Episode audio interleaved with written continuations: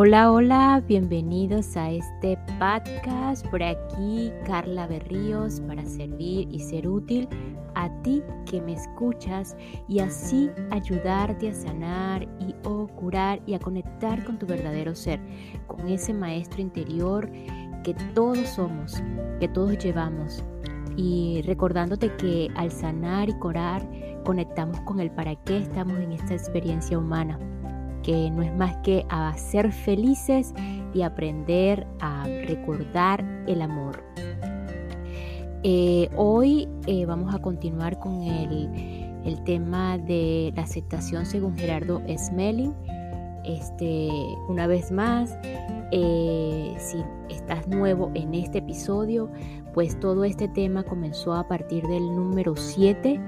Este, si quieres ir hasta allá y si bueno, si no, pues quédate acá, no importa. Y si ya los escuchaste, pues bienvenido nuevamente.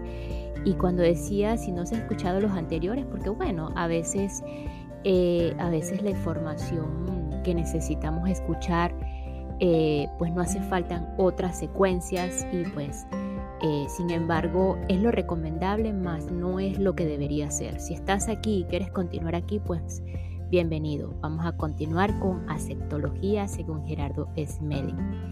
Em, dando las gracias que este, tú me escuchas a través de la plataforma de Anchor o Anchor by Spotify. Muchísimas gracias a esta plataforma que eh, pues a través de ella pues llego a, a, los oídos de ustedes, los que me escuchan. Y hoy en especial em, saludo y gratitud infinita a las personas que se encuentran en México. México ha sido eh, el gran escucha de, esta, de este emprendimiento llamado KB en Unión Live y pues enormemente agradecida específicamente a las personas que se encuentran en Chihuahua, Nuevo León, Sonora, Ciudad de México, Quintana Roo, no sé cómo si estaré pronunciando bien, eh, Jalisco, Sinaloa y Tabasco que recientemente se ha unido. De verdad, muchísimas gracias por el apoyo y gracias por ser mis oídos, pues han sido eh, parte de esta motivación para continuar con este, con este gran emprendimiento, con este servicio que lo siento desde el corazón, desde esa función de que habla Gerardo Smelling, es lo que estoy haciendo en este momento y me lo estoy disfrutando al máximo. Este, y pues sin más, eh, en el episodio anterior justamente quedamos en lo que aprendimos en el tema de, la inutilidad de luchar contra la vida, que eh, hablaba de que es absolutamente inútil luchar contra la vida, pues este, eh, como un resumen de lo que se aprendió en ese capítulo, era cuáles son las causas de fracasar en la vida. empieza, todo empieza con un pensamiento, sigue con una actitud que produce un comportamiento y finalmente hay un resultado desastroso. En ese capítulo también aprendimos que cómo aprendimos a cómo determinar cuál es tu función en la vida. Esto es súper importante. Como les comentaba, mi función ahorita es estar aquí en este podcast y pues eh, la vida me ha colocado acá y lo estoy disfrutando al máximo. Entonces aquello que la vida te ha colocado a hacer es tu función en ese momento es, en aquello en que te ofrecen para hacerlo pon tu mejor entusiasmo, energía y alegría. Y eso te irá bien en lo que, en lo que la vida te vaya a colocar, te vaya a poner a hacer. Eh, independientemente de que tú digas, esto no es lo mío, este, o no es lo mío, por, y por favor no vayan a confundir la misión con la función.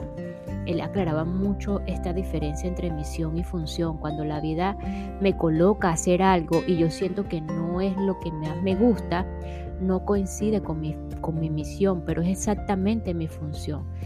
Eh, para convertir una función en misión es muy fácil.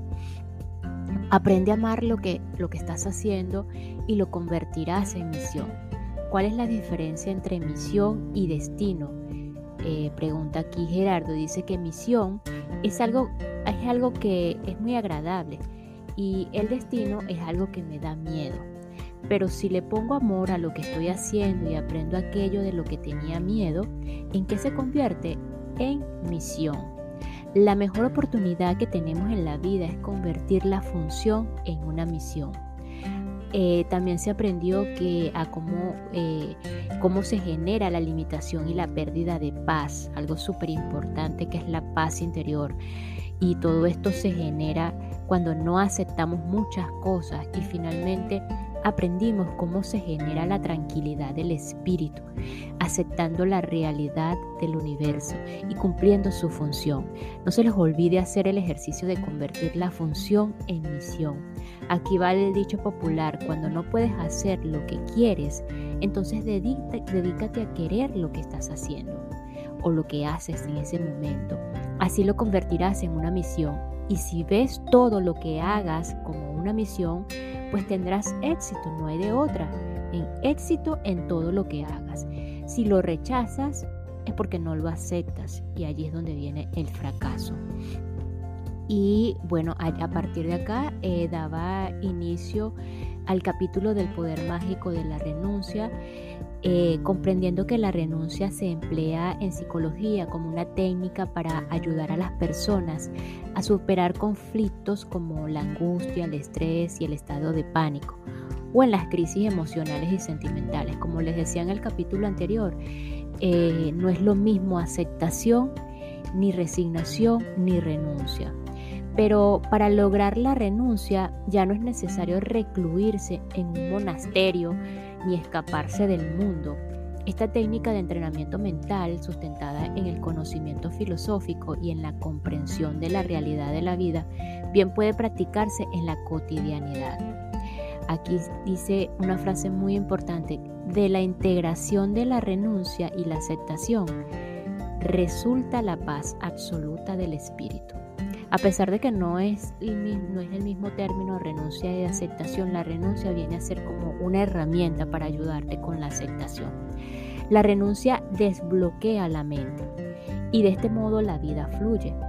Si no lo hace es porque no se ha renunciado ni se ha aceptado lo que la vida es y nos ofrece. Cuando se experimenta ese bloqueo es necesario preguntarse, ¿qué es lo que no estoy aceptando? Esta pregunta es es clave. ¿Qué es lo que no estoy aceptando? ¿Contra qué estoy enfrentando, enfrentándome? Dejar de insistir y renunciar permite ver otras opciones. A veces nos ocurre lo mismo que a una polilla que insiste en pasar a través de un cristal para llegar al jardín que hay al otro lado de la ventana y no busca diferentes lugares por donde salir aunque haya otra ventana abierta.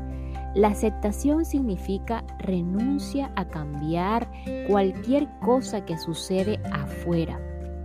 Si aceptamos que todo lo que sucede en el universo es perfecto y como complemento renunciamos a intentar cambiarlo, entonces se produce la liberación y se alcanza la paz. Renunciemos a cambiar la realidad de los demás, de los demás. O sea, tenemos que renunciar a cambiar la realidad de los demás. Cambiemos nuestra propia realidad mediante la aceptación. La secuencia del milagro de la renuncia consiste en dos pasos sencillos. Esto es, esto es oro puro. El primer paso es renunciar a insistir en lo que no funciona para uno mismo, comprendiendo que no le sirve no lo necesita o no le corresponde, ya sea un negocio, un medicamento, una relación o la mera acción de criticar. Es importante renunciar a ello para que en la mente aparezcan nuevas opciones de amor. El segundo paso es aceptar que eso no puede hacerse porque la ley no lo permite o bien porque no se tiene la capacidad para hacerlo porque si la tuviera, esa persona ya la habría logrado. Este es el camino para acabar con el orgullo. Si lo que ocurre es que no se tiene la capacidad, lo adecuado es dejar que lo haga alguien que sí la tiene. Y si se tiene la capacidad para, pero esa, esa acción no corresponde, igualmente hay que dejar que lo haga otro le, a quien sí le corresponde. Entonces vamos a enseñar, enseñemos a los demás a cambiar su realidad, después de verificar que son correspondientes con esta información. Dentro de las herramientas disponibles para la limpieza mental, la aceptación es la más profunda. Y la renuncia es su complemento perfecto, como les decía anteriormente. La renuncia es un complemento perfecto, una herramienta para ayudar a la aceptación. Si se quiere dejar de sufrir, hay que practicar las renuncias. Algunas de las renuncias que es conveniente poner en práctica son las siguientes. Renunciar a vigilar con desconfianza a las personas, renunciar a juzgar sus decisiones, renunciar a prohibir que los demás hagan lo que necesitan para aprender, renunciar a imponer las propias creencias, razones o verdades, renunciar a condenar las actitudes o comportamientos de los demás, renunciar a la protesta, queja, cuando las, cuando las cosas no salen como uno quiere, renunciar a replicar ante aquello con lo que no se está de acuerdo, renunciar a protestar ante lo que confronta los propios conceptos, renunciar a suponer que pueden suceder cosas desagradables, renunciar a cumplir funciones que a uno ya no le corresponden, renunciar a hacer justicia por lo que le sucede a uno mismo o a otros, renunciar a estorbar en la evolución o las actividades de otros. Renunciar a ofenderse por lo que los demás digan o hagan. Renunciar a todo aquello que pueda alterar la paz interior.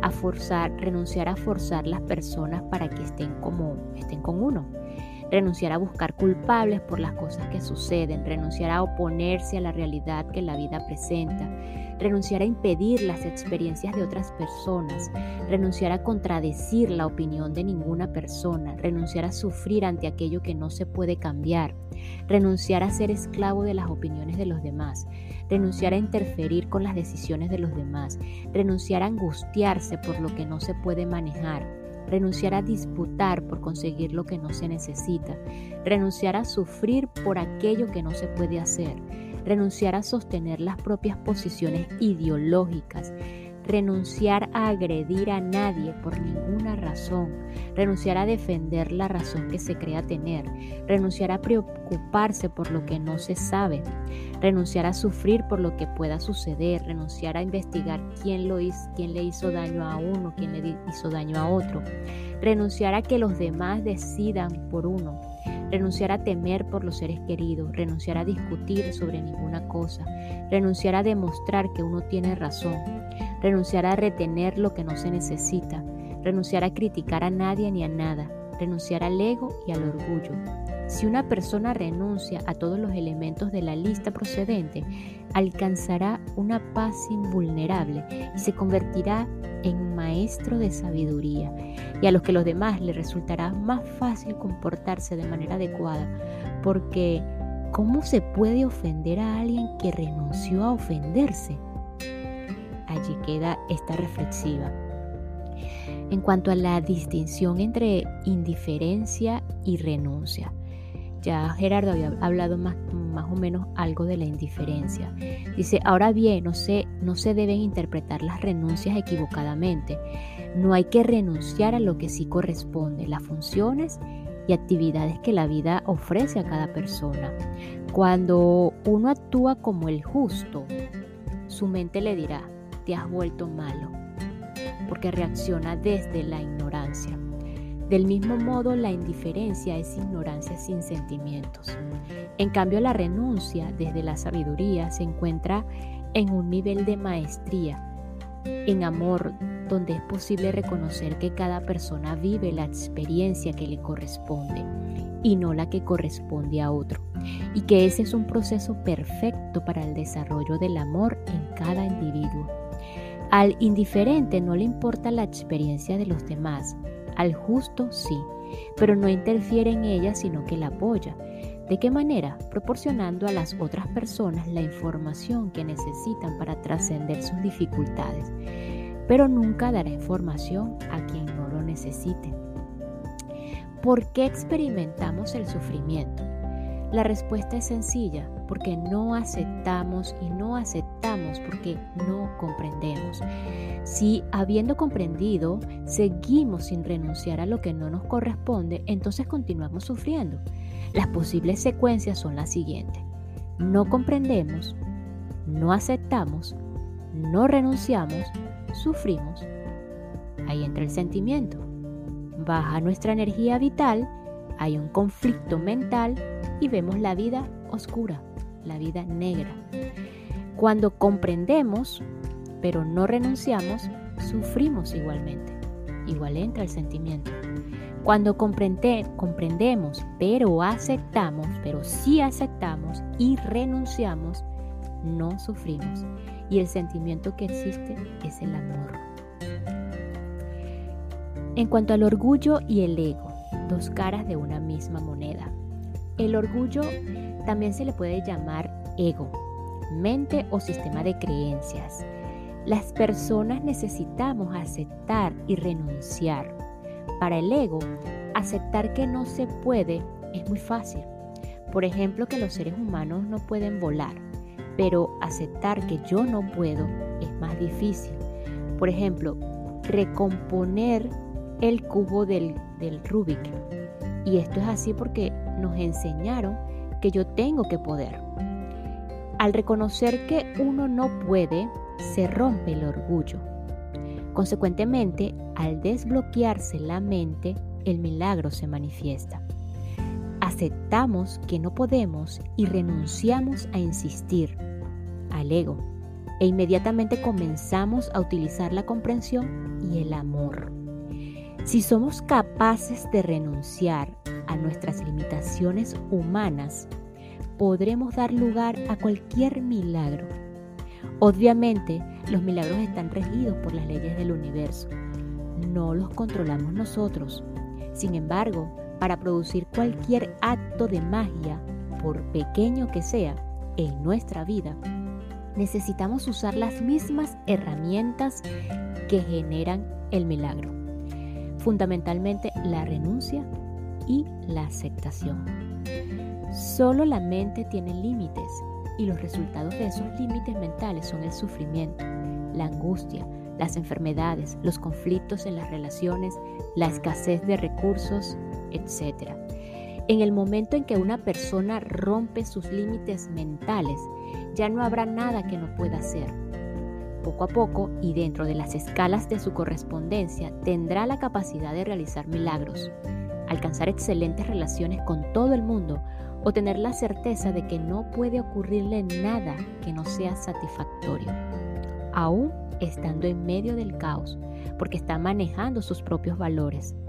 Una vez que se renuncia a la expectativa mental de que el mundo, las personas y la vida tienen que comportarse como uno quiere, espera y desea. La vida puede convertirse en algo divertido, algo de lo que disfrutar.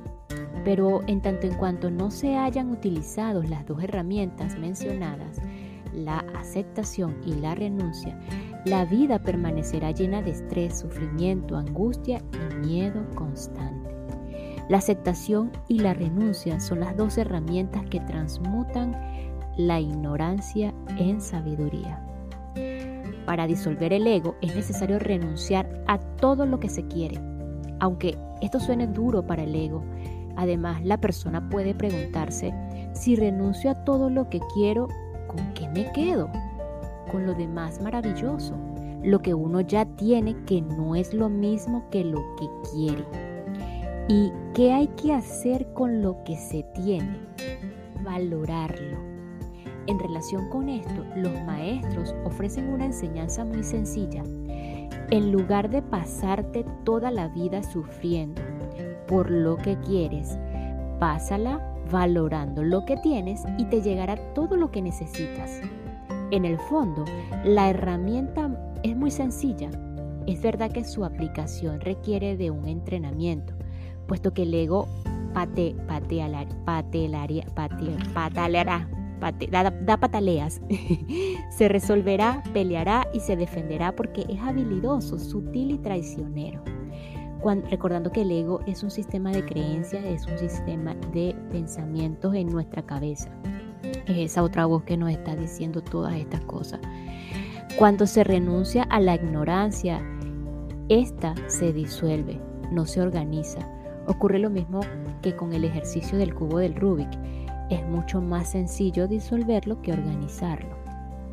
Nuestra aspiración ha de ser usar cada vez menos el razonamiento, y más la comprensión y la intuición, de manera que podamos elevarnos espiritualmente. Todos, absolutamente todos, disponemos de la herramienta de la renuncia y su uso depende de cada uno. Nadie puede usarla por otro ni evolucionar por los demás. Tampoco puede desarrollar la conciencia ajena. Se trata de un trabajo absolutamente individual. Por otro, por lo tanto, y como síntesis de lo anterior, es importante saber que, que hay que renunciar a todo lo que se quiere, también aquello con lo cual uno se sienta mal. Entonces se comenzará a tener paz absoluta. También en la misma línea hay que disfrutar todo lo que suceda. El hecho de no sufrir ante cosa alguna significa que se está mirando la vida desde la comprensión y el ego comienza a decir, te estás volviendo malo, insensible. ¿Dónde está tu solidaridad? ¿Qué pasó contigo? ¿Te han lavado el cerebro? Si uno cree al ego en esa situación, volverá a caer en su trampa y continuará sufriendo. El ego cuenta con un nutriente que lo mantiene vivo dentro de nosotros, el sufrimiento. El ego es en realidad ese archivo del sufrimiento y de la ignorancia.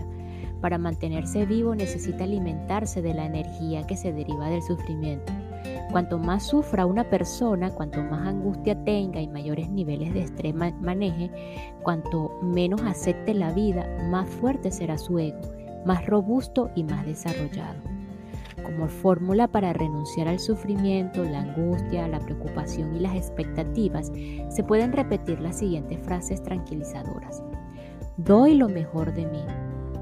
Lo que es para mí me llegará siempre en el momento oportuno. Si no es para mí, no lo necesito. Por lo tanto, no me voy a preocupar jamás del futuro, porque lo que existe es el presente y en él me propongo ser excelente. Y lo demás vendrá solo. Siempre llegará lo que me corresponde y lo que no me corresponde no lo necesito. La mejor actitud pues es la renuncia una vez que se ha verificado la presencia de una ley si se renuncia a ir en su contra, el individuo se colocará nuevamente dentro del orden del universo. En cambio, recordemos que si se insiste menos de tres veces o más de siete en algo que no es para uno, ya sea un trabajo, una relación o cualquier otra cosa, el, el individuo se sitúa en contra de la ley de correspondencia. Insistir en esto no solo es inútil, sino que además genera todo tipo de bloqueos imaginables. Es decir, si uno sabe, las cosas se dan. Si no sabe, se bloquean. La aceptación, en resumen, implica renunciar totalmente a interferir con ningún proceso externo a uno mismo, utilizando para ello el respeto total y absoluto hacia todo cuanto existe supone admitir que todo lo que existe y sucede tiene un propósito perfecto de amor, aunque uno no lo conozca. Conlleva la renuncia a entrar en conflicto y a tratar de modificar el orden perfecto del universo.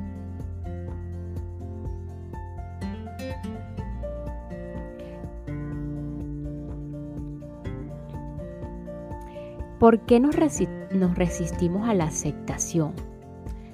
Las grabaciones conceptuales, culturales y traumáticas que existen en la mente humana tienen un sistema de autoprotección para evitar que la persona que las posee las elimine accidentalmente, mientras que aún sean necesarias para sus experiencias de evolución y reconocimiento de la ley.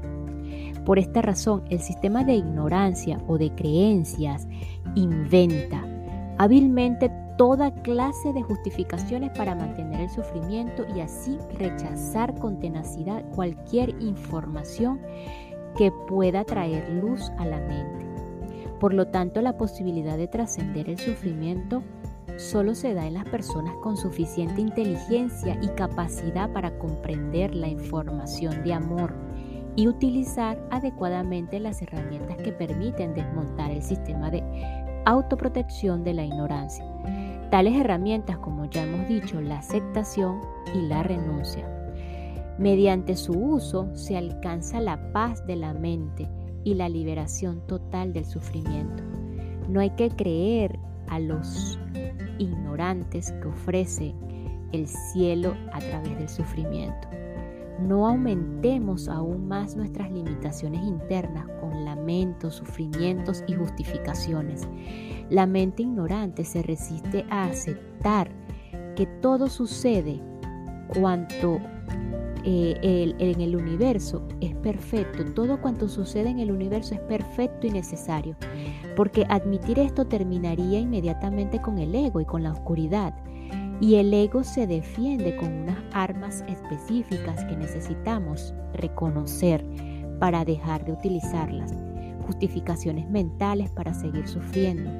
La aceptación es una ciencia profunda del desarrollo espiritual. Aceptar significa que estamos dispuestos a renunciar totalmente al sufrimiento, ya que comenzamos a expresar el amor que está en nuestro interior y a cambiar a los demás o a interferir con ninguna circunstancia, situación, persona o evento que sucede en el mundo externo. Aceptemos a las personas como son. Tratar de cambiar a las personas es perder inútilmente el tiempo y la energía interna, puesto que la misión de amor consiste solamente en enseñar, dar información de sabiduría y ser un punto de referencia y orientación para los demás. Y ya cada cual se modifica a sí mismo. Mientras que uno quiera cambiar a alguien, no lo estará aceptando. Esto se sabe porque se critica a esta persona, se le juzga, se le condena y se agrede. El cambio interno pues consiste en decidir no cambiar a los demás, sino aceptarlos como son.